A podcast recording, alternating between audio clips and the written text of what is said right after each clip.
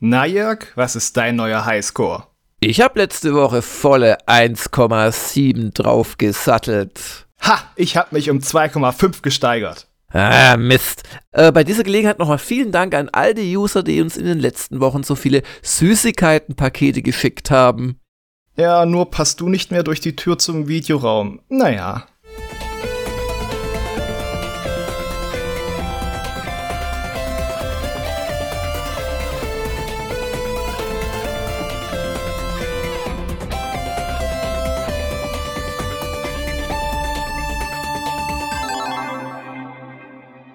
Einen wunderschönen guten Morgen.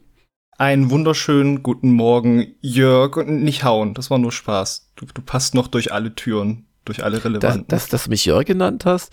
ähm, ja, und es, es war auch ein Spaß, hoffe ich zumindest, dass wir jetzt äh, an Gewicht gerade zulegen, aber äh, ein leiser Hilfeschrei. Wir haben jetzt echt wieder genug Hanutas und andere Köstlichkeiten und wir geben schon äh, Paketboten und äh, vorbeischauenden freien Autoren reichlich mit. Also es, es ist es, es reicht wirklich erstmal wieder. Vielen, vielen Dank, aber ihr wollt ja nicht, dass wir an Verfettung oder schlechten Zähnen sterben. An der Stelle auch explizit nochmal Danke an Klaus, der sich als der Absender der anonymen Süßigkeitenspende zu erkennen gegeben hat, über die ich mich letzte Woche im Momoka gewundert habe. Aber wirklich, danke. So, so Zuckernachschub kann ich schon äh, auch gebrauchen. Aber jetzt ist natürlich auch fies, wenn die Temperaturen steigen. Ne, dann möchte man das natürlich auch äh, genießen, bevor, bevor die überlagert sind, sage ich mal. Mm, ja, genau. Ja, und auch in dieser Woche werden die Temperaturen steigen, hoffe ich, denn gerade ist wieder etwas kühler draußen. Und auch äh, was so die äh, Temperatur in der Spielebranche anbelangt, da gab es jetzt durch die diversen, ein paar kommen ja noch, Showcases, gestern vor allem äh, von Microsoft, aber auch der PC Showcase, PC Gaming Showcase davor schon einige Sachen. Äh, Gibt es doch einige Neuankündigungen oder das aus einer ja, aus einem Name-Dropping oder die Arbeiten an einem Star Wars-Spiel jetzt was Konkretes äh, geworden ist. Also noch nichts zu kaufen, aber zu bestaunen in einem Trailer. Und da muss man wirklich sagen, ist doch einiges wo man Hoffnung haben kann, wenngleich etliche Ankündigungen erst für 2024 waren, auch beim gestrigen Showcase. Mm, beziehungsweise manche sind natürlich auch gewesen, wahrscheinlich ein Vorspiel, sage ich mal, so ein Star Wars Outlaws, da erwarte ich ja, dass man heute Abend bei Ubisoft ja, ja, dann noch mehr dazu sieht. Ja, genau. Das, das, das, das würde ja keinen Sinn machen, wenn quasi der ja, der Plattformbetreiber dem Publisher sein Highlight wegnimmt. Aber natürlich will der Publisher sagen, oh, wir haben auch dieses tolle Highlight und darum gab es einen wirklich interessanten Trailer zu dem äh, entsprechenden Spiel, also Star Wars ähm, Outlaws. Auch Sega hat uns ja schon mal heiß gemacht auf das neue äh, Yakuza, also Like a Dragon am Strand mit Ichiban, da gibt's ja auch In, noch mal Infinitive ein, Wealth, ja. Auch ein interessanter Name. Ja. ja, und etliche andere Sachen. Ich muss aber auch sagen, es gab oft wirklich nicht viel Infos, also ja, Avowed, ja, Gott, halt irgendwie so ein Skyrim-Derivat, so würde ich jetzt gerade urteilen, was aber vielleicht total fies ist, weil es viele andere Sachen macht, aber ähm, ja, zu ein paar Sachen haben wir auch News geschrieben und ähm, direkt an das gestrige Microsoft-Event angeschlossen hat sich dann noch eine Dreiviertelstunde Starfield Direct. Und das war wirklich, also was, was mir in der Stunde zuvor an wen, zu wenig Informationen äh, gezeigt worden ist oder gegeben worden ist. Also Fable zum Beispiel, damit hat es ja angefangen. Fantastischer Trailer, wirklich typischer Humor. Aber ja, kann ich daraus irgendwas ableiten? Was ist das für ein Spiel? Ja, also tötet man riesenhafte Botaniker? Ja, wahrscheinlich ist oder war es ein reiner Gag oder hä?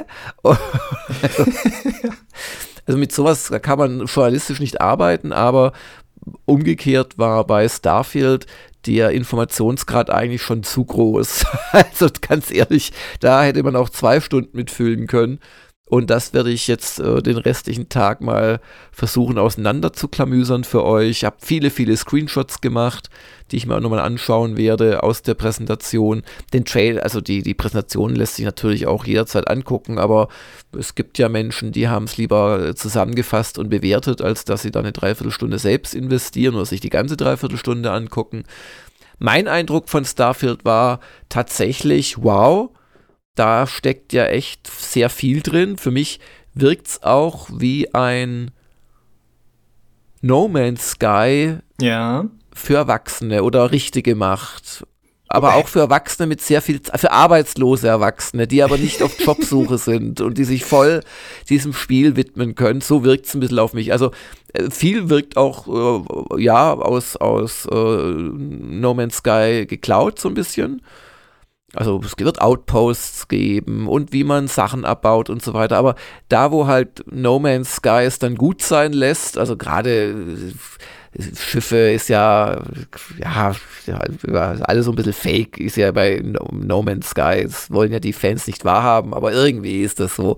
Ja, und Ich, bin ja immer ein bisschen vorsichtig, weil ich irgendwann den Überblick verloren habe. Die haben mir da immer noch äh, Sachen reingebuttert jetzt über die Jahre. Ja, aber ja, ja, über Jahre. Du, ich habe erst vor zwei Jahren habe ich echt noch mal länger gespielt, habe auch ein New York Spiel zugemacht, so ein Update dazu. Genau. Und die geben immer noch keine Ruhe. Aber im Grunde bleibt es eigentlich ein bisschen fake, weil einfach da ist keine Komplexität einfach da. Und wenn etwas nicht komplex ist, dann kannst du noch so viele Add-ons mit anderen Farben und noch mehr Raumschiffen machen und noch mehr und sogenannten Piraten und, so, und Raum, äh. aber es bleibt halt, dass das Core-System bleibt halt eher simpel. Und jetzt bei, und es kann ja trotzdem Spaß machen. Ich hatte ja auch nochmal meine 30 Stunden Spaß oder so. Ähm, bis mich dann wieder tödlich gelangweilt hat. Aber das Starfield, da habe ich wirklich die umgekehrte Sorge, wenn ich eine Sorge habe, dass das echt zu komplex ist. Also kannst da also, was sie da reingebuttert haben in die Dreiviertelstunde und auch alles untermalt von passenden äh, äh, Ingame-Sequenzen. Also, es, das war kein Fake, das ist da. Das ist schon höchst erstaunlich. Also, wow. also, ja. ich zähle mal ein paar Systeme auf. Also, es, es wird natürlich das übliche Exploren geben. Es wird Actionkämpfe geben. Es wird äh, wahrscheinlich sogar wieder so ein bisschen Magie geben. Das war ganz am Schluss kurz zu sehen. Es wird ähm, Nahkampf geben. Es äh, wird verschiedene Waffentypen geben, also ballistische und Energie und Mac-Waffen, was immer das genau nochmal war. Und die ballistischen werfen dich zurück in Zero-G-Umgebungen. Es wird unterschiedliche Schwerkraft geben, wobei man, das muss ich sagen, das hat man in den Spielszenen nicht so wirklich gesehen. Also da gab es immer nur normale Schwerkraft oder halt, dass du sehr, sehr, sehr, sehr, sehr weit springen konntest, aber ja. irgendwie nichts mittendrin. Aber das mag jetzt auch der Präsentation geschuldet sein. Ähm, es wird äh, eine Figur geben mit Rollenspiel werden. Du wirst einen Background wählen. Du wirst bis zu drei Trades wählen können mit ganz lustigen Geschichten. Also ein Trade ist zum Beispiel Stardom, dass dich so ein Fan verfolgt und dann auch deiner Party beitritt und dich nervt. und ein anderer, Tra also ganz, ganz viele so Sachen. Dann wird es natürlich äh, Skills geben. Die Skills werden nochmal, ich glaube, fünf Mastery-Klassen haben dann wird es deine Crew geben. Da wird es sowohl Story-Crew geben, als auch so Söldner, die du anheuern kannst. Die werden Auswirkungen haben auf den Raumkampf. Die werden dich begleiten auf Missionen. Es wird diesen Roboter geben, der schon früh gezeigt wurde. Äh, das Schiff, du wirst verschiedene Schiffe kaufen können. Du wirst gegnerische Schiffe invasieren und äh, erobern kapern, können, ja, ja. kapern können. Du wirst aber auch diese ganzen Schiffe verändern können im Shipbuild Shipbuilder und dieser Shipbuilder, den wirst du in so einem Einfachmodus benutzen, wo du einfach Upgrades reinhaust. Du kannst wohl aber auch jede einzelne Schraube so in etwa äh, drehen, also Software nachinstallieren und da was anbauen und da noch was reinschieben. Diese Schiffe kann man dann auch in 3D, es wird ja, also du, du wirst jeweils ein Schiff aktiv fliegen, die anderen kannst du dir wohl auf jedem Starport her teleportieren. Ähm, du wirst also auch eine größere Flotte aufbauen mit der Zeit. Ähm, da kannst du Zeit versenken. Dann die Outposts. Du kannst sowohl in den Schiffen als auch in den Outposts Crafting-Module einbauen und dann zu craften beginnen. Du kannst Waffen modifizieren, unterschiedliche Munition nehmen. Ähm, du hast äh, allein schon mal das Rumlaufen, das Rumfliegen. Dann hast du äh, das, das äh, und zwar in äh, Ego-Perspektive und auch Third Person. Du hast mhm. dann verschiedene Darstellungen des Weltalls, die Planetenübersicht, die, wo du dann so scannst und direkt halt auch äh, wichtige Punkte ansteuerst weil wir haben ja über 1000 Planeten, die natürlich nicht alle eine Rolle spielen. Es wird aber auch so, ich schätze mal, ein gutes Dutzend so ausgestalteter Stationen und Planeten geben, so, so mhm. Fraktions, ähm, ja, Headquarters und, und, und Heimatwelten und so weiter. Sie hatten ja diese du, eine große Stadt gezeigt, dieses Neuatlantis und dann ist da die Fraktion und dann hatten sie, gibt's wohl so größere Fraktionen wie die Space Cowboys, nenne ich ja, sie mal, genau. aber dann auch so eher so kleinere wie irgendwelche Kultisten und sowas, die dann eher so wirkten wie, dass sie halt noch ganz viel kleine Fraktionen da reingemacht haben, damit das vielseitiger wirkt. Ja, ja, aber die haben halt auch, die Crimson Fleet hat dann ihren Red Mine als äh, Hauptplaneten und und mhm. dann wirst du das Schlachtschiff UC Vigilance als großen Schauplatz haben. Also äh, da waren es viel. Aber zurück zur Planetenansicht, da wirst du also so scannen nach einzelnen äh, Punkten und Bodenschätzen à la Starflight früher. Und dann wirst du da wegzoomen auf die Systemübersicht, kannst da deinen Kurs plotten, dann zoomst du nochmal weg und da hast du dann so die, die, die Galaxie-Quadranten. Äh, also Wahnsinn, Wahnsinn, Wahnsinn. Ich habe schon Horror davor, das für die Preview halbwegs zu straffen. Und also ja, wirklich fasziniert. Das ist im Prinzip das Spiel, auf das ich in Sachen Science Fiction seit dem allerersten Elite, seit dem allerersten Starflight darauf warte, ohne es zu wissen. Und äh, gleichzeitig, ähm, ja, hoffe ich, dass wir das Testmuster sehr frühzeitig gefickt bekommen, weil. So morgen oder so. ich weiß nicht, wie man, wie man das vernünftig testen soll in weniger als zwei Wochen, ganz ehrlich. Ja. Ja und da wirst du nicht alles ausloten können. Nee, das wirkt wie, wie ein neues Hobby in sich, ja, dieses ja. Spiel. Ja. Also ich denke mal, das wird mir Spaß machen, aber ich denke auch, oh je, da werden andere Spiele drunter leiden bei mir. Ja, also das, das so zur, zum gestrigen Event. Heute kommt noch die Ubisoft Forward und ein, zwei andere Sachen. Diese Woche noch bis hin zu dem ähm, äh, Ryuga Gotoku Studio Dingens da, wo sie halt nochmal das äh, Infinite Wealth von gestern näher zeigen werden, wird man auch erfahren, genau. ob es wirklich in Hawaii spielt, was ich ganz stark glaube, weil Hawaii halt auch so eine ähm, ja, beliebte Urlaubsdestination ist für Japaner. Da können sie quasi in die Vereinigten Staaten, aber es bleibt schön schwül heiß und äh, es sieht so aus wie bei ihnen auf den Inseln.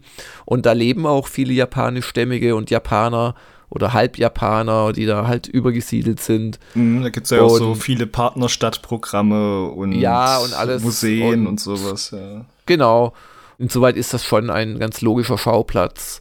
Und dann können sie halt aber auch gleichzeitig sicherlich so typische US-amerikanische Klischees da in den Kakao, durch den Kakao ziehen. Das, das könnte schon erst lustig werden. Mhm. Wobei, also für mich ist schon Yakuza immer auch so ein bisschen ein Ausflug nach Japan, muss ich sagen. Also ich brauche jetzt nicht Yakuza auf dem Oktoberfest.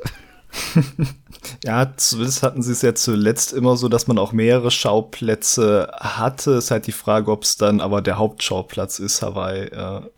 Ja, nur, ja, gleichzeitig sind ja die Schauplätze noch immer relativ winzig, das muss man auch mm. dazu sagen. Also bei dem äh, Siebener, und das wird jetzt wieder ein, ein Ichiban-Teil sein, also mit, denke ich doch mal schwer, mit, mit Rollenspielkämpfen. genau. genau. Ähm, da gab es tatsächlich, Gott, wie viel gab es denn da? Yokohama, du warst am Anfang kurz im. In Kamurocho. Ja. Kamurocho, im, im, im, also im, im Fake Kapukicho, aber aus den 80ern und das Spiel selbst hat ja in den 2000ern gespielt. Ähm, wo warst du noch? Du warst in Osaka. War's das war Osaka? wirklich sehr kurz, ja, glaube ich. Und, nee, oder Osaka war, glaube ich, der Sechser, oder? Das war der Sechser, ja, genau. Nee, in Kyoto, Kyoto, wo irgendwo war man doch noch, oh Gott, mein Erinnerungsvermögen, ja. Man, man war zwischendurch noch mal ganz kurz in einer anderen Stadt, das stimmt, aber eigentlich war man vor allem in Yokohama halt. Äh, ja. Überwiegend war man in Yokohama. Und äh, ja, also schauen wir mal, da, das wird es noch geben. Auf jeden Fall, also ja, ich habe es schon anderswo gesagt, die E3 äh, ist quasi immer noch so ein bisschen da, weil natürlich für die Hersteller es einen Grund gibt, jetzt schon Sachen vorzustellen, die sie dann im Weihnachtsgeschäft bringen wollen oder auch mal auszuloten, wie kommen Ankündigungen fürs nächste Jahr an. Aber es hat halt durch diese reine, jeder größere ja, Publisher, Plattformbetreiber macht was eigenes, mhm. hat es halt auch so eine gewisse ja, Zerfasertheit und es gibt, gibt halt, ja, gibt kein Zentralevent und kannst nichts selbst ausprobieren. Wobei das stimmt nicht ganz. Also vor Ort finden gerade Ausprobiertermine statt. Oder zumindest, ich zeige es dir persönlich, Termine von einigen Herstellern. Der Benjamin Braun ist auch drüben, meines Wissens. Aber nicht für uns. Mhm. Aber ähm, ja, also ich ich fände schon lustiger, ich würde jetzt gerade mit dir sprechen, wie du übernächtigt äh, von der E3 berichtest. Also das fände ich nicht besser, da, weil du übernächtigt bist, sondern einfach so vor Ort dabei sein. Es ist und halt auch das Feeling mitbringt von ich, das, das, war da, ich habe Leute Ja, das getroffen, Feeling ja. und du, du redest ja dann doch dann auch mit Pressesprechern da drüben und erfährst doch noch ein bisschen mehr und genau. es ist was genau. anderes, selbst wenn es nur vorgespielt wird, wenn du vor einem Monitor sitzt, als wenn du es im Trailer anschaust. Vor allem, also die Trailer sind ja auch nie lang. Das war ja auch das Besondere an diesem äh, sehr langen äh, Starfield äh, Beitrag. Der war zwar vorgefertigt von A bis Z, klar, aber ähm, ja, da hast du eine ganz andere Informationsfülle und die hättest du halt auch bei einem 20, 30 Minuten Termin oder Dreiviertelstunden Termin. Das sind so die, die Realterminlängen dann mm. vor Ort in der Regel. Da kriegst du einfach viel, viel mehr mit als in einem 2-Minuten-Trailer, wo dann vielleicht ja. noch eine Pressemitteilung hinterher geschoben wird. Sie haben es ja sogar sehr clever gemacht, fast so Mini-Doku-mäßig, sage ich mal, mit, immer mit denen, dass dann ein Mensch über ein Feature spricht und dann sagt er, dann sagen sie noch sowas wie, ach ja, ich baue gern meine Raumschiffe, dass die aussehen ja, das, wie Tiere. Ja. Das ist ja jetzt wieder zur Starfield, aber ja. die typischen Trailer waren zwei Minuten oder eine Minute lang und du hast rein gar keine Infos bekommen. Ich habe 19 äh, Notes in meinem äh, Dings, wo ich angefangen habe zu tippen und dann habe ich dann jeweils nach einer Minute gemerkt, ich kann da keine News draus machen, weil es war nur das Erscheinungsjahr und es ist atmosphärisch oder das Studio X macht es. Naja. So viel dazu, also ein bisschen schade, aber Gott, wenn es die Hersteller halt nicht wollen, dann wollen sie es nicht. Ja. Und ich war ja froh, dass ich in äh, Warschau sein dann durfte für Phantom Liberty. Genau. Was ja dann genau wie beschrieben halt auch eine andere Qualität hat Ganz als anders. wenn man da nur den Trailer jetzt gesehen hat. Und die Vorschau, wenn ihr es noch nicht gesehen habt, die stellt ein, wie ich finde, sehr interessantes ähm, Add-on vor zu Cyberpunk 2077, das doch größer ist und enger verzahnt mit dem Hauptprogramm, als man vielleicht erst gedacht hätte, oder? Genau. Also es ist nicht so dieses typisch, wie man es auch kennt, da setzt das dann halt nach der Hauptgeschichte an, wobei das ja eh bei Cyberpunk, äh, sagen wir nicht zu viel, aber das ist ja auch besonders mit seinem Bo Handlungsbogen, den es da hat, äh, dass es sich mehr so in die Mitte setzt und halt einen neuen Distrikt reinbringt, von Night City, der aber eine Stadt in der Stadt ist und äh, weil das halt eine Stadt ist, die nach dem oder ein Stadtteil, der nach dem Krieg nie aufgeräumt wurde, ist das halt alles halb in Ruinen, aber dann doch wieder auf den Ruinen aufgebaut. Also nochmal doch geschafft, obwohl Night City ja schon so viele verschiedene Ecken hat, nochmal da eine andere Geschmacksrichtung reinzubringen und äh, was ich ja auch in der Preview sage, also von den Dialogen, von der Inszenierung, von dieser ganzen Spionage-Paranoia, die sie schon in diesem Story-Abschnitt, den ich gesehen habe, reingebracht haben. Mhm. Und auch wieder der Humor, äh, wenn, wenn da so eine Rauchfahne ist von einem Airdrop und Johnny Silverhand nur sagt, guck mal, äh, Dogtown hat einen neuen Papst. Also ich ich, ich, ich musste mich wieder losreisen da und ich habe tatsächlich bei mir dann wieder jetzt angefangen, daheim meinen äh, Spielstand wieder aufzunehmen von Cyberpunk 2077, der noch nicht fertig war. Und hatte da auch schon wieder Spaß mit den ja. Geschichten und den kleinen Szenen. So auf dem Friedhof. Äh, wenn dann ein Kind sagt zu Papa, warum, warum haben wir nicht mehr Geld, warum ist Mama am Himmel und nicht bei Arasaka, wo wir sie besuchen können, das ist ja, halt ja, das ist wirklich bitterböse Geschichte. Ja. Ne? Weil ich muss sagen, ich habe mit meinem alten Spielstand so viel Schindluder getrieben mit Mods und nochmal Sachen nachprüfen für die Komplettlösung damals. Mhm. Ähm, obwohl ich ja äh, durchgespielt hatte. Also man hat ja dann noch zig Spielstände von vorher. Ich weiß gar nicht. Also, ha, ich glaube tatsächlich, ich würde lieber dann nochmal von vorne anfangen. Vielleicht auch mit so Und sie haben ja auch im Balancing einiges geändert oder sehr viel geändert seitdem. Ich, ich, ich weiß auch gar nicht mehr, worauf ich dahin geskillt habe. Ich bin auch ziemlich gemaxt und so. Ich glaube, ich würde es lieber nutzen, um nochmal neu anzufangen. Und wobei ich glaube, ich würde wieder die weibliche spielen, äh, weil weiblich plus Johnny Silverhand ist irgendwie eine tolle Kombo, finde ich dass das da dieser äh, Geschlechtssprung ist. Ja, ja. ja. Und äh, ich bin ja auch sehr gespannt, wie sie es vom Balancing machen, wenn dann halt doch Leute mit ihren High-Level-Charakteren dann diese Story machen ja. wollen. Da gab es eine Nachfrage, die man vielleicht klären sollte. Was, wie, äh, mittendrin? Das heißt, ich muss zu einem frühen Spielstand zurück.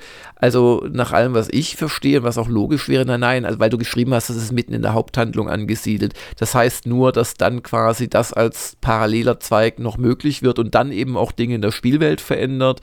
Aber das heißt es nicht, dass ich nicht mit meinem äh, Level, was weiß ich, 20 Typen aus dem Spielstand kurz bevor du das Finale einläutest, den nicht auch spielen könnte, richtig? Ja, also in welchem Rollenspiel wär's denn so, dass du dann äh, gar nicht mehr irgendwo reinkommst, äh, höchstens in dem Dark Souls, weil du das Spiel zu Ende gespielt hast und dann fängt's automatisch von vorne an. Aber klar, du kannst da einfach ab einem gewissen Punkt rein und dann steht's dir frei, wann du das machst. Naja, genau.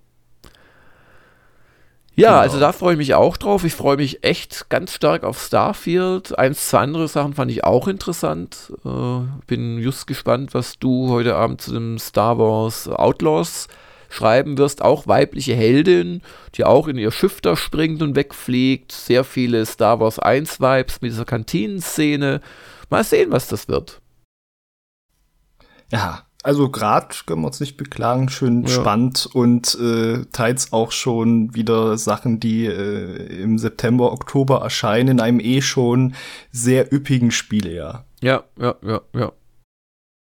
Ja, und darum vermutlich hat dir die Muse eingegeben, in der aktuellen Sonntagsfrage zu fragen, gibt es auch Genres, bei denen ihr lieber zuguckt, also Let's Play und Co., als sie selber zu spielen? Ja, so schlimm ist es doch nicht, dass ich denke, ihr habt ja eh keine Zeit, schaut euch Sachen nur an, sondern das war ja eher die Frage, ob es halt Sachen gibt, für die man sich interessiert. Also gerade heute kann man ja sehr breit interessiert sein an Spielen und dann trotzdem bei manchen Genres sagen, ah, da will ich mich nicht äh, reinfuchsen, aber ich möchte es halt trotzdem mitkriegen. Und da hat mich doch überrascht, wie, wie die Umfrage ausgegangen ist. Hattest du da eine Vorstellung im Kopf, wie sich das verteilen wird mit Ja und Nein? Also ich hätte erwartet, dass äh, das Nein deutlich überwiegt. Hm.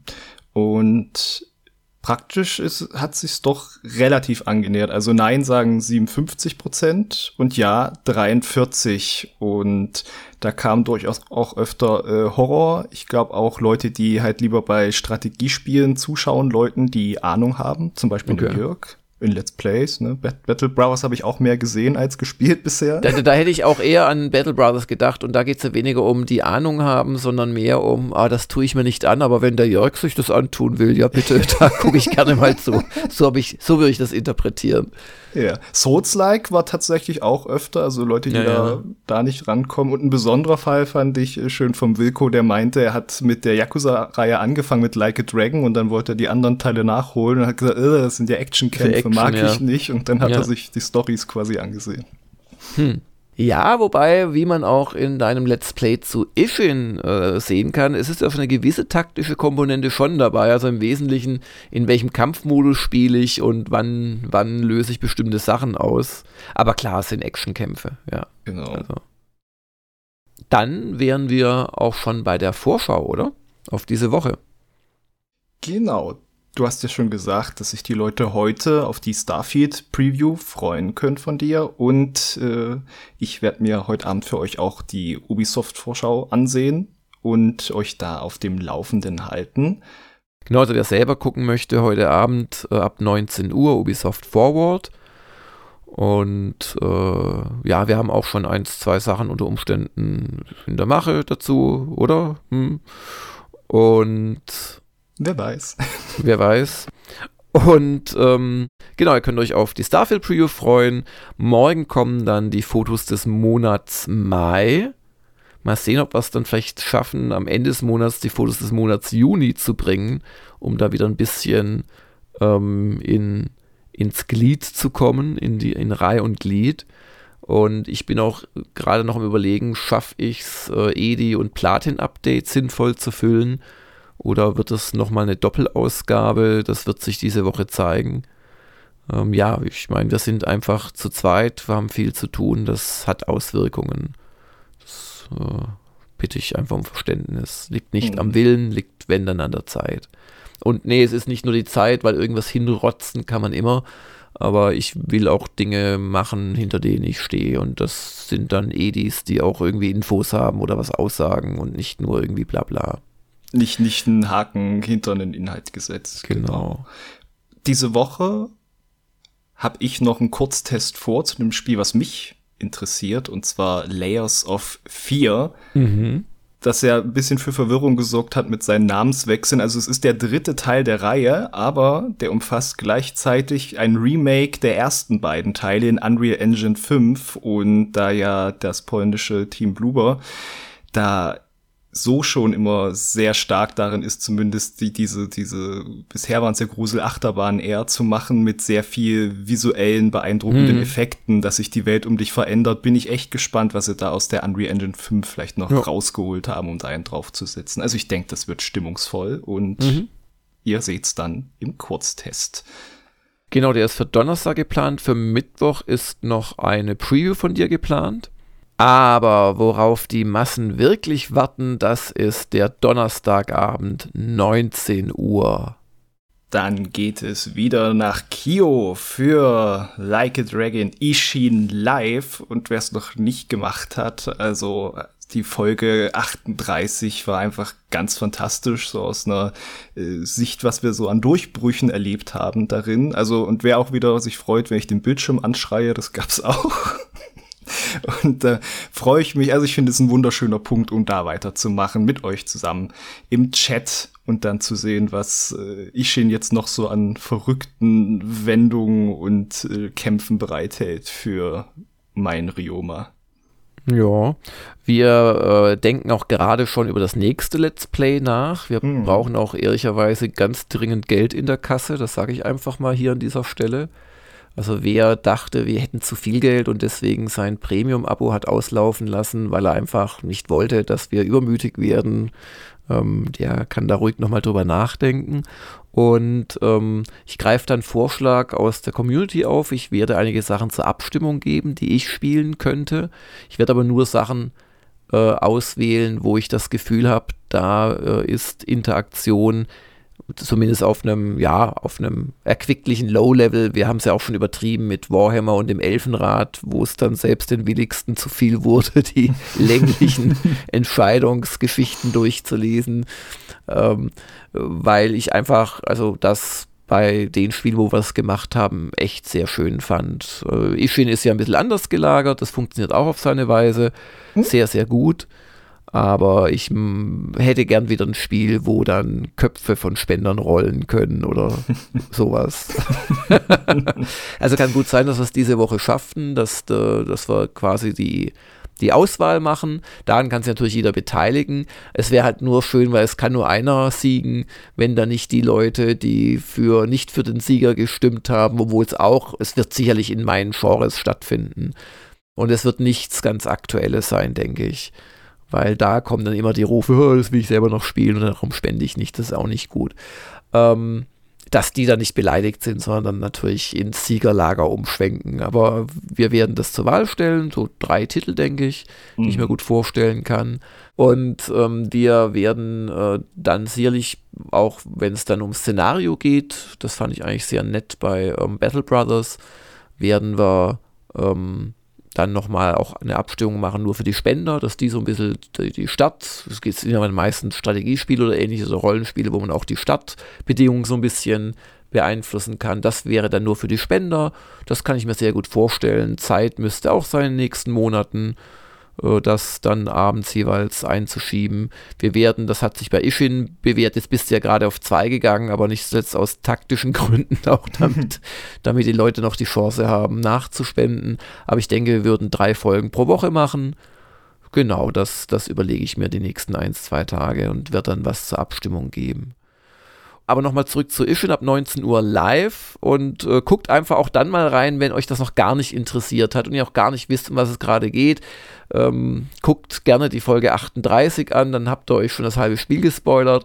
Aber ähm, es ist einfach, ich finde es ich find's total lustig. Ich habe jetzt auch zugeguckt und muss sagen, es macht einfach Spaß, dich verzweifeln zu sehen.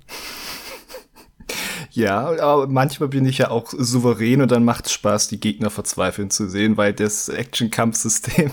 Nö, mir nicht so, ich möchte dich verzweifeln. Aber da kann ja jeder anders dran gehen. Ja, auf, auf, auf jeden Fall, das stimmt. Auf jeden, äh, das letzte Live-Event, das war einfach eine richtig große Gaudi. Ja. Dann äh, wird der Woschka natürlich stattfinden am Freitag und ich plane noch für einen unbestimmten Tag in dieser Woche ein Jörg spielt. Und zwar äh, sehe ich mir gerade Warhammer 40k Rogue Trader an oder will es mir ansehen oder habe es mir schon kurz angesehen, möchte aber noch mehr Stunden mir es ansehen und werde dann darüber berichten für unsere Premium-Userinnen und User. Ja, und nicht nur Premium-User und Userinnen dürfen Fragen an uns stellen, sondern jeder, der möchte. Ob wir es beantworten, ist die andere Frage. Und dann kommen wir doch zur ersten Frage von. Ne, bevor wir zu den Fragen kommen, gehen wir allerdings noch zu den Ergebnissen des User Votings und zwar zur Best of DU-Aktion, die der Qbert gestartet hat und wo unter mysteriösen Umständen dann Qbert auch auf Platz 1 gelandet ist, wobei er sich dann ähm, als Ehrenmann zurückgezogen hat von der Preisvergabe, weil es gibt, es war ein Preis auch ausgelobt, unbekannten Inhalts von der Redaktion, dass der Gewinner halt ein Spiel bekommt oder ein Code. Und ähm, die drei Erstplatzierten kriegen auch noch äh, XP obendrauf. Und äh, zunächst einmal vielen Dank für die Teilnehmer, die da abgestimmt haben. Vielen Dank natürlich an die vielen schönen Beiträge, auf die abgestimmt wurde. Und ich kann ja einfach mal so die Top-Platzierungen vorlesen. Das war Qbert mit äh, Pathfinder Kingmaker. Auf Platz 2 dann Vampiro mit seinem Beitrag zu Battle Brothers. Dann kam Stefan H. zu Civilization 6. Bass zu Elite Dangerous Horizons, also dem Add-on. Dann Singstar von Jürgen beschrieben, Labrador Nelsons Sekiro Shadows Die Twice Bericht, Adfreak, Indiana Jones and the Fate of Atlantis, dann Major Pano mit Hotline Miami, Drapondur zu Ultima 7 The Black Gate, Crux zu Shadowrun Returns Dragonfall und ähm, der letzte, der jetzt noch hier äh, hervorgehoben ist. Es gab aber noch etliche weitere, auf die abgestimmt wurde. Ähm, war dann noch Wuslon mit seinem Beitrag zu Elden Ring. Also vielen Dank auch für die vielen schönen Beiträge. Es gab ja dann auch die fantastische 100. DU-Galerie ja. mit 47 Teilnehmern, darunter äh, Journalisten und äh, Kollegen, sonstige Kollegen, ähm, Prominenz. Unter anderem hat der Gunnar Lott was geschrieben und einige andere. Und ähm, ja, äh, wirklich ganz toll. Vielen Dank fürs Organisieren.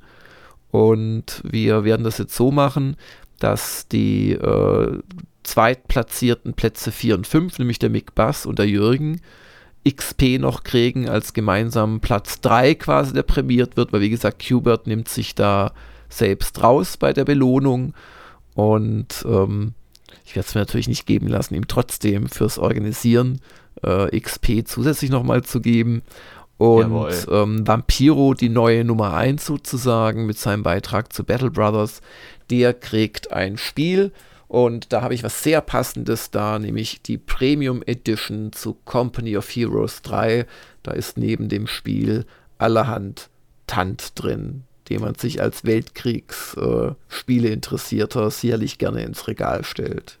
Ja, vielen Dank herzlichen Glückwunsch an die Gewinner. Und ich finde es echt toll, dass wir immer wieder solche Aktionen hinbekommen. Auch der Chris L., der ja die DU-Galerie erfunden hat, äh, macht ja auch immer wieder solche Geschichten.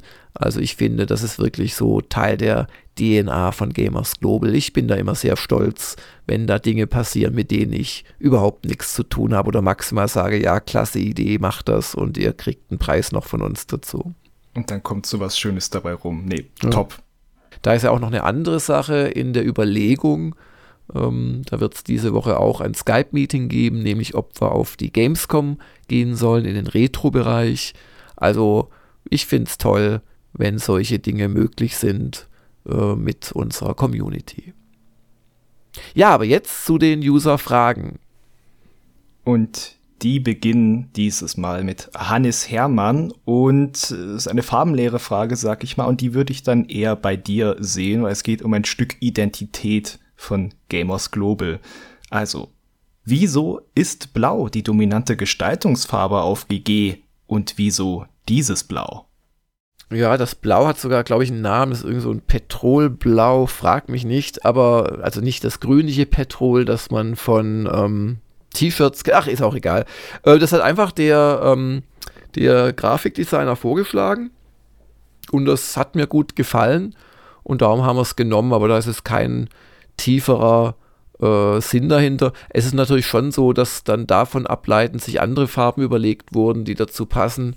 Und das schaffen wir auch nach wie vor auf unserer Startseite, dass die ganzen Farben so halbwegs miteinander zu tun haben, aufeinander folgen können und dass das Auge Krebs bekommt. Und mehr gibt es da eigentlich nicht zu, zu sagen. Nicht der blaue Planet Gamers Club. Genau. Also Petrol ist natürlich unsere Premium-Unterlegung. Das war einfach äh, gerade ähm, blödes Geschwätz. ein Aussetzer, ein kurzzeitiger geistiger Aussetzer. Das, das kann ich leider nicht korrigieren, sowas mit meiner beschränkten äh, Farbwahrnehmung. Dann gehen wir doch über zu Maestro 84. Bei Amazon läuft mittlerweile die Verfilmung von Holbeins Der Greif. Habt ihr da schon reingeschaut, beziehungsweise ist oder war Holbein jemals einer eurer Autoren? Ähm, die Frage gebe ich nach kurzem Nein, obwohl ich ein, zwei Holbein-Bücher angelesen habe, war das nie so ganz mein Fall. Und dass der Greif läuft, äh, also der Greif sagt mir sogar was. Ähm, aber dass der läuft auf Amazon als Serie, das war mir völlig unbekannt. Danke für den äh, Hinweis. Vielleicht schaue ich da sogar mal rein. Aber jetzt an dich. Du bist doch der Holbein-Fan von uns, oder? Äh, tatsächlich habe ich hier noch ein paar im Regal, auch äh, von meiner lieben Frau, die meinte gerade Märchenmond sollte ich mal lesen, habe ich noch gar nicht gemacht. Was ich verschlungen habe von ihm ist, äh, Achtung, Hagen von Tronje, das mir meine Eltern mal geschickt haben, halt wegen ne, der Figur der fiese Möb aus äh, der Sage um Siegfried und den Drachentöter und das das war richtig richtig gut. Das habe ich in sehr positiver Erinnerung zu der Greif muss ich jetzt in äh, Schande gestehen, dass ich die Werbung dazu nicht verstanden habe. Ich dachte, das ist wieder so ein Amazon Audible Hörbuch Geschichte Ding wie wie der Sandmann und so. Ach so, und darum hat es dich nicht interessiert. ja, Genau, aber davon, also jetzt auch von mir, danke für den Tipp, da schaue ich dann sicherlich mal rein. Ja. Ja, und ich habe so nebenher so leicht gegoogelt, ah, das ist ja gar, es ist schon Fantasy, aber spielt im Jahr 1994 in der Parallelwelt, dunkler Turm und so weiter. Hört sich so ein bisschen King-mäßig an, wobei hier steht was von Stranger Things aus deutschen Landen. Naja, ja, ja, mal gucken. Aber eigentlich ist der Holbein schon so ein Fantasy-Autor. Genau. Ja. Also ich sag mal, also auch klassischere Fantasy, mittelalterlichere Fantasy sehr häufig. Genau, aber auch so Urban Fantasy mit ja. Vampiren, der hat ja einen ja, Haufen ja. gemacht über die Jahre. Der, der, King ist ja auch ein guter Vergleich, weil der auch man eine Zeit lang das Gefühl hatte, der kann nicht aus der Dusche rauskommen, ohne ein Buch geschrieben zu haben. Ja, und sehr viel Geld damit zu verdienen. Und ähm, ja, also danke für diese Hinweisfrage. Dann fragt Markus K., wie ist der Name Gamers Global entstanden? Gab es auch noch andere Namen, die in der engeren Auswahl waren? Ja, ich habe da auch tatsächlich etliche ähm, mir die URLs gesichert, aber Gamers Global war insoweit relativ ähm, gesetzt, weil wir ja eine äh, englische Webseite vorgemacht haben, der Jan Tomaszewski mm. und ich. wo das gleiche Prinzip ein bisschen, ja, doch sehr viel simpler und viel weniger Redaktion ausprobiert wurde.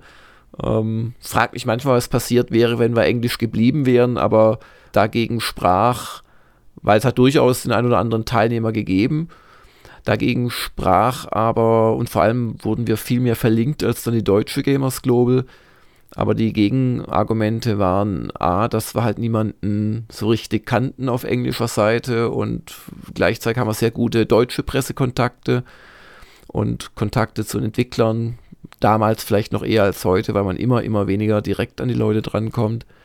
Und ähm, B, äh, bilde ich mir ein relativ gutes Englisch ein, auch im Schreiben und trotzdem dauerte, weil ich habe damals dann Sachen halt einfach auf Englisch geschrieben oder auch vorhandene deutsche Artikel ins Englisch übersetzt, hat irgendwie alles dreimal so lange gedauert und war nur halb so gut, weil man merkt einfach, ob da ein Muttersprachler spricht, vor allem bei den Videos dann ja. Und auch schreibt. Also ich merke es auch jedes Mal, die, die, der, der Spiegel übersetzt ja relativ häufig Artikel, wo er denkt, damit kann er international punkten ins Englische. Und obwohl das sicherlich professionelle Leute machen, ich finde immer, das klingt nicht. Also ich, ich lese parallel Washington Post und, und ein paar andere englische Sachen und das, das klingt einfach nicht richtig manchmal. Es klingt immer so ein bisschen übersetzt und da dachte ich mir dann einfach, komm, äh, bleib bei deinem Leisten, du bist äh, deutscher Muttersprachler, mach eine Webseite auf Deutsch. Ja. Ja. Aber der Name war dann äh, durch die äh, englische, äh, durchs englische Vorbild und da war es, keine Ahnung, wie wir da drauf gekommen sind. Ich glaube, die Idee hatte ich, war schon relativ gesetzt. Dann fragt Klaus, in der Einleitung zu Kurztests nennt ihr die euer neues Format. In der Testhistorie von GG gibt es aber schon lange vor den aktuellen Kurztests ein Format, das ebenfalls auf diesen Namen hörte. Was unterscheidet also Kurztests neu mit der Daumenwertung von alt? Er hat auch noch eine Zusatzfrage, fragt die ruhig auch noch. Ja, die könnte man die, genau. Wodurch unterscheidet sich ein Kurztest neu wiederum von einem Spielecheck? Also die Kurztests neu unterscheiden sich von den Kurztests alt dadurch, dass wir sie mit weniger Zeitaufwand machen und gleich mit Video. Äh, während die alten Kurztests nicht näher definiert waren und da sich das Kurztest eher darauf bezog, dass sie in Newsform quasi erscheinen, statt als äh, Artikelform. Also nicht das, das schmale statt das breite Layout, 600 statt 930. Das ist die Beantwortung der ersten Frage. Ähm, dann hast du ja selbst noch einen zweiten Unterschied genannt, nämlich die Daumenwertung statt der Zehner-Skala, Zehner-Skala-Wertung, was halt einfach in der zumeist geringeren Beschäftigungszeit begründet ist. Und wodurch unterscheidet sich ein Kurztest neu von einem Spielecheck? Naja, er hat äh, wahrscheinlich in der Regel weniger Beschäftigungszeit als der typische Spielecheck. Wenn ich da gerade an Vampiros Spielechecks äh, denke, die ja oft so recht komplexes äh, Strategiezeugs und Militärzeugs behandeln, aber auch von anderen natürlich. Also das, das dürfte da der Hauptunterschied sein. Und wiederum natürlich, dass wir die Daumenwertung geben. Ja. Und ja. darum, da, ach, jetzt lese ich hier selbst auch, und darum geht es ihm nämlich, die, die Daumenwertung, die den Checks nicht zugestanden wird, wie auch jegliche alternative Wertung den Checks nicht zugestanden wird, ähm, während, ja, es klingt sich fast so ein bisschen anklagend, aber sicherlich nicht so gemeint. Ähm, also das ist, das ist einfach, das habe ich ja schon öfters äh, kommentiert. Ich kann schon verstehen, warum auch User gerne da eine Wertung drunter setzen würden. Und äh, da gibt es viele Argumente für. Aber das eine Gegenargument ist halt, dass in dem Moment, wo da eine Wertung drunter steht, aus meiner Sicht zumindest, ähm, die Redaktion auch irgendwo dahinter stehen sollte. Und das fällt bei den User-Tests oder Checks einfach schwerer ähm, als wenn ich weiß, das hat der Hagen hier gemacht oder die Ramona bis vor einiger Zeit noch. Und ähm, das, ist, das ist so der Grund, das ist keine Abwertung der Spielechecks. Wie gesagt, ich habe gesagt, da, da, da steckt in der Regel mehr Beschäftigungszeit dahinter als bei unseren Kurztests. Die Kurztests sind ja der Versuch, wie wir euch über Spiele informieren, ähm, die wir auch für interessant halten oder potenziell interessant, ohne dass da gleich wieder dann zwei Tage für draufgehen auf unserer Seite. Mhm. Ähm, aber ähm, ich bitte da einfach um Verständnis, dass das halt Also wenn ich, wenn ich weniger, wenn ich das weniger ernst nehmen würde, alles, könnte ich ja zum Beispiel einfach sagen, ja super, haben wir mehr Tests. Jeder User kann natürlich auch eine Prozentwertung, also unsere Punktewertung drunter schreiben. Auch dafür sprechen Dinge, aber ich konnte mich dazu einfach noch nicht durchringen. Ich habe da schon mehrfach ernsthaft drüber nachgedacht. Das als Antwort. Aber wie gesagt, um Gottes Willen keine, keine Herabwürdigung der Spielechecks. Und vor allem der Arbeit, die da reinsteht. Ich meine, ich, ich arbeite ja auch mit den Leuten zusammen und schaue noch mal drüber, aber das ist halt auch, also ich, ich, ich schicke ja jetzt auch dann nicht jeden Text irgendwie dreimal zurück und lasse die da durch eine harte Redigierschule gehen. Hm. Wenn das dann halt doch noch mal äh, auf, auf einer Linie sein sollte mit redaktionellen Bewertungen. Genau, dann die nächste Userfrage. Von Gordy Future. Ist zu Diablo 4 auch ein Kritiker-Trio-Video geplant? Jörg kündigte ja schon eine Spieleveteran-Folge zum vierten Teil an. Mit Roland? Fragezeichen. Meine Frage, wird es wieder ein GG-Video wie zu Hogwarts Legacy geben, da ihr derzeit nur zu zweit seid, vielleicht im Stil des neuen GameStar Talk-Formats mit einem zugeschalteten Roland oder Heinrich? Ja, das wäre die einzige Möglichkeit, weil wir können uns ja nicht äh, aus, äh, von zwei zu drei irgendwie machen.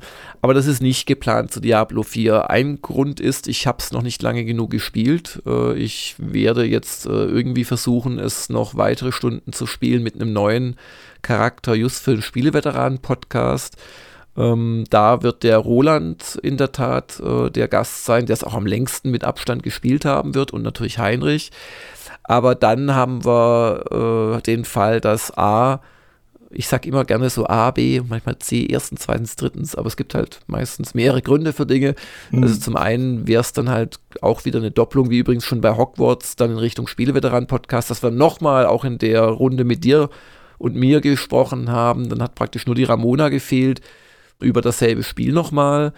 Und zum zweiten, ähm, ja, kostet sowas Zeit. Also, ja, und wir wollen gerade die Zeit dafür nicht investieren. Aber das Kritiker-Trio ist ein schönes Format, finde ich. Ähm, ja, übrigens, wir könnten das auch als Kritiker-Duo machen. Also bevor es daran dann immer scheitert, wäre vielleicht auch mal spannend für die Leute, wenn einfach wir beide ein Spiel intensiv kennen und dann darüber reden. Ähm, also wird es mit Sicherheit wieder geben aber wir wissen jetzt äh, sicher, dass es zu Diablo 4 nicht geplant ist. Genau. Und es hört nicht auf mit den Fragen, Jörg, wobei ich mir auch ein paar aufgehoben hatte von meinem Momoka mit Carsten, die sich ja mehr an dich gerichtet haben. Aber mhm. jetzt werden wir auch neu. Also, Maestro84 fragt, wie viel nimmt so ein Podcast hier oder auch bei den Spieleveteranen eigentlich inklusive Vor-, Nachbereitung und Rohraufnahme in Anspruch?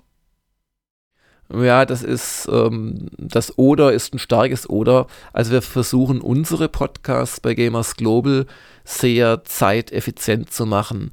Das heißt, ähm, je nach Podcast und Auslegung beträgt die Vorbereitungszeit, keine Ahnung, zwischen, ja, je nachdem, was man reinzählt. Also wir selten mehr als 15 Minuten, sag ich mal. Und die gehen größtenteils für die Fra für den Anfangsgag drauf. Weil ähm, dass Userfragen rausschreiben und so weiter, das ist ja kein, kein großes Ding. Ja. Und also ich rede jetzt erstmal über den Momoka und natürlich reden wir zwischen einer halben und fünf Stunden teilweise, vor allem wir machen das freitags und montags dann nochmal äh, über die aktuelle Woche und daraus speist sich natürlich unsere Vorschau, die erfinden wir ja nicht in dem Moment, wo wir den Podcast aufnehmen, aber das müssen wir sowieso machen und oder wollen das sowieso machen. Das heißt, das kann man eigentlich auch nicht in die Podcast-Vorbereitung reinstecken. Also der Momoka ist ein Podcast mit relativ wenig Vorbereitung. Es sei denn natürlich, wir haben noch bestimmte Themen zu klären oder so, oder die Sonntagsfrageauswertung und so weiter. Also, sagen wir mal Viertel, Viertel bis halbe Stunde Vorbereitungszeit. Beim Woschka äh, ist es etwas länger, weil wir uns da halt überlegen, über welche Themen schreiben wir, äh, äh reden wir, singen wir. Und ähm, dann gibt es natürlich auch gerade in letzter Zeit, das fand ich sehr gut, äh, viele Podcasts mit Gästen, äh, gerade auch von dir, Hagen. Und das bringt dann teilweise mehr Vorbereitung mit sich. Also würde ich mal sagen, beim typischen Woschka, ah, wollen wir eine Stunde sagen? Ja, so ja. ja auch einfach mit ja. den Gedanken, was, was können wir denn noch weiterführend sagen zu einem ja. News-Thema, das ja. wird dann Mehrwert bieten. Ja, aber, aber mehr ist das nicht. Und dann die Durchführung dauert halt ein bisschen mehr als das, was ihr hört, weil man sich oft mal verhaspelt oder auch dumme Dinge sagt oder es klingelt an der Tür. Das wird natürlich alles geschnitten. Aber ansonsten gehen wir an den Momoka und Woschka nicht mit der Akribie dran, an die, die wir beim Spieleveteran-Podcast verwenden ähm, wo auch die Vorbereitungszeit in der Regel höher ist. Es sei denn, natürlich ist es ein Spiel, das ich gerade eh schon gespielt habe, dann muss ich mich nicht nochmal extra vorbereiten. Dann habe ich sogar mal wenig Vorbereitungszeit, dann ist es nur ein bisschen News raussuchen, sich auf eine Hörerfrage oder auch zwei oder drei einigen. Aber ich würde sagen, die typische Vorbereitungszeit beim Spieleveteranen-Podcast ist schon höher. Und natürlich vor allem, wenn man sich dann auf ein altes Spiel einigt und das nochmal neu spielt und dann sucht man sich da Zitate raus und äh, oder das Zusammenschreiben äh, bei der Zeitreise von den Zitaten von damals. Also da würde ich eher sagen, sind das doch immer mehrere Stunden pro Cast, sowohl für den Heinrich als auch für mich, wobei ich sehr oft auch von dir, gerade wenn es so Zeitreisen so ist, unterstützt werde. Also da haben wir auch schon, schon mal die höhere Vorbereitungszeit. Das Durchführen dauert dann auch länger, einfach weil der Cast länger ist, man sich noch mehr verzettelt oder auch mal ins Leere läuft oder zwischendrin was klärt oder auch nochmal ein Vorgespräch macht. Und das Schneiden ist dann auch länger beim Spieleveteranen-Podcast. Also ich habe jetzt erst ja. eingeschnitten, da habe ich eine Stunde Freitagabends noch reingesteckt und sechs Stunden und ich war echt schnell, hatte ich das Gefühl. Also da, weil es auch nur Heinrich und ich waren, es wird auch da komplizierter mit jeder zusätzlichen Spur. Also habe ich so sieben Stunden dran geschnitten. Dann hat der Heinrich auch noch mal bestimmt, der hat auch noch irgendwas dann wieder dran rumgemacht und hat auch noch mal ein, zwei Stunden gebraucht für was auch immer und dann veröffentlicht. Also da steckt schon einiger Aufwand dahinter. Und so im, im, im Allgemeinen kann man sagen, so ein Spieleveteranen-Podcast macht im Schnitt so einen vollen Arbeitstag ähm, Arbeit. Und bei dem Momoka und Woschka, da ist entsprechend weniger, da würde ich mal sagen, je nach Dauer des Podcasts, so etwa die doppelte Dauer der, der Spiellänge. Würdest du da zustimmen? Ja, das kommt gut hin dort, ja. genau. Also ein Ein-Stunden-Podcast dauert dann im Schnitt so zwei Stunden. Genau, beim Woschka, dann je auch dem, was, was für ein Gast da ist und so auch, aber äh, da gehen wir auch noch mal ein bisschen mehr dran, dass es sich, äh, wenn wir uns verhaspeln oder wenn dann viele Ass folgen, da ist bin ja. ich noch ein bisschen sorgfältiger als beim Omoka, ja. Ja, ja. Genau, und zur letzten Frage. Von Elrod. Wie oft sterbt ihr in Actionspielen, weil ihr den perfekten Screenshot machen wolltet? Aus aktuellem Anlass schreibt er. Ich denke, das meint er, weil er gerade an einem Check arbeitet. Ja, das ist, das ist die alte, der alte Vorwurf, äh, also nicht von dir, Elrod, um Gottes Willen, aber den man immer wieder in Leserbriefen lesen konnte, auch schon vor 30 Jahren. Hä, ihr habt ja keine Ahnung. Wenn ich so spreche, möchte ich damit einen grenzdebilen Vollidioten, ist er jetzt grenzdebil oder vollidiotisch, ähm, quasi äh, inkorporieren, der halt nicht bis drei zählen kann, um dadurch äh, prophylaktisch schon herabzuwürdigen, was er fragt. Aber was ich damit eigentlich möchte, ist zu sagen, es steckt halt mehr dahinter, als es auf den ersten Blick scheinen mag. Hey, ich kann ja gar nicht spielen, weil wenn ihr so, so ein Rennspiel testet, seid ihr nie auf Platz 1. Naja, das liegt just daran, weil man beim Spielen, wenn man dann noch an die Screenshots denkt und man muss die ja irgendwie auslösen. Und das hat gerade bei Rennspielen dann oft zur Folge, dass man es nicht rechtzeitig auslöst oder dass man in dem Moment was verliert äh, an, an, an Vorsprung oder irgendetwas. Das ist so ein Beispiel, das mir ähm, in Erinnerung geblieben ist. Wobei, wenn man jetzt natürlich auf der Konsole vielleicht eh schon das Rennen aufzeichnet, ist das natürlich keine Entschuldigung.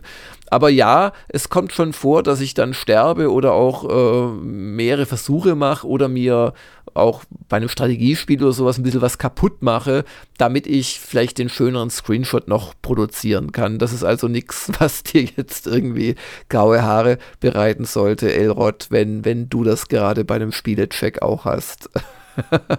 aber aber nochmal der Trick, der Trick ist tatsächlich bei Action-Spielen dann vielleicht einfach in guter Qualität ein Video mitlaufen zu lassen.